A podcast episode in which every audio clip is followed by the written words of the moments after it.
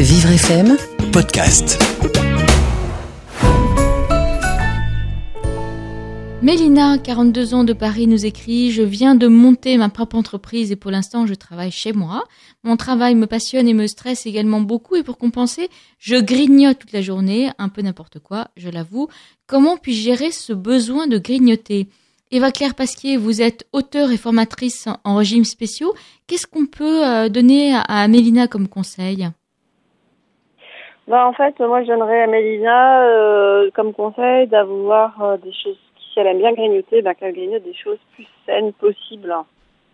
Et, donc moi je vais lui conseiller d'avoir des assortiments de fruits secs euh, et d'oléagineux, d'avoir par exemple des, assortiments des amandes, des noisettes, des noix de cajou, euh, des petites, euh, des, tout ce qu'elle peut aimer dans ce genre de choses, hein, des, graines de tournesol. Après elle peut faire griller des petites graines de tournesol et de courge avec des épices et un petit peu de sauce soja et les faire griller un peu à la poêle et du coup avoir des choses à grignoter qui sont salées mais qui restent quand même saines, plutôt des chips par exemple ou des biscuits.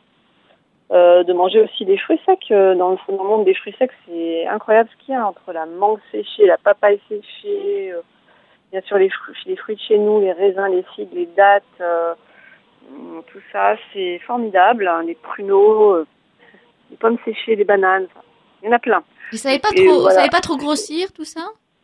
Ben, Disons que de toute façon, ça, ça, va, ça sera euh, largement, largement, mais à 100 fois multiple, 100 fois mieux. que de manger des petits biscuits, euh, du chocolat, des bonbons, des chips, euh, des chips euh, je sais pas trop ce qu'elle grignote. Hein.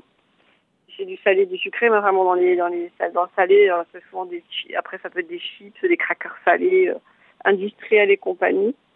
Euh, donc euh, voilà, hein, c'est au moins, si on n'arrive pas à, ne pas arrêter de grignoter, autant manger des choses qui sont, sont, bonnes pour la santé, parce que là, on va tomber dans des choses saines qui amènent des, euh, des nutriments, qui vont amener des, par exemple, ne serait-ce qu'une date ou une, une, une, figue, hein, il y a du calcium, du fer, du magnésium, en plus en grande quantité, mais dans les amandes, n'en parlons pas fer, calcium, magnésium. Alors justement, quand on, on a des intolérances, qu'on va pas manger du lait ou qu'on veut faire un peu attention à ce qu'on mange, etc. Bah, souvent on dit que c'est des carences qui sont installées. Hein. Euh, c'est connu que il y a beaucoup de gens qui sont carencés en fer et les femmes notamment en magnésium, en fer et tout. Donc voilà, c'est justement idéal, euh, idéal pour combler les petits creux.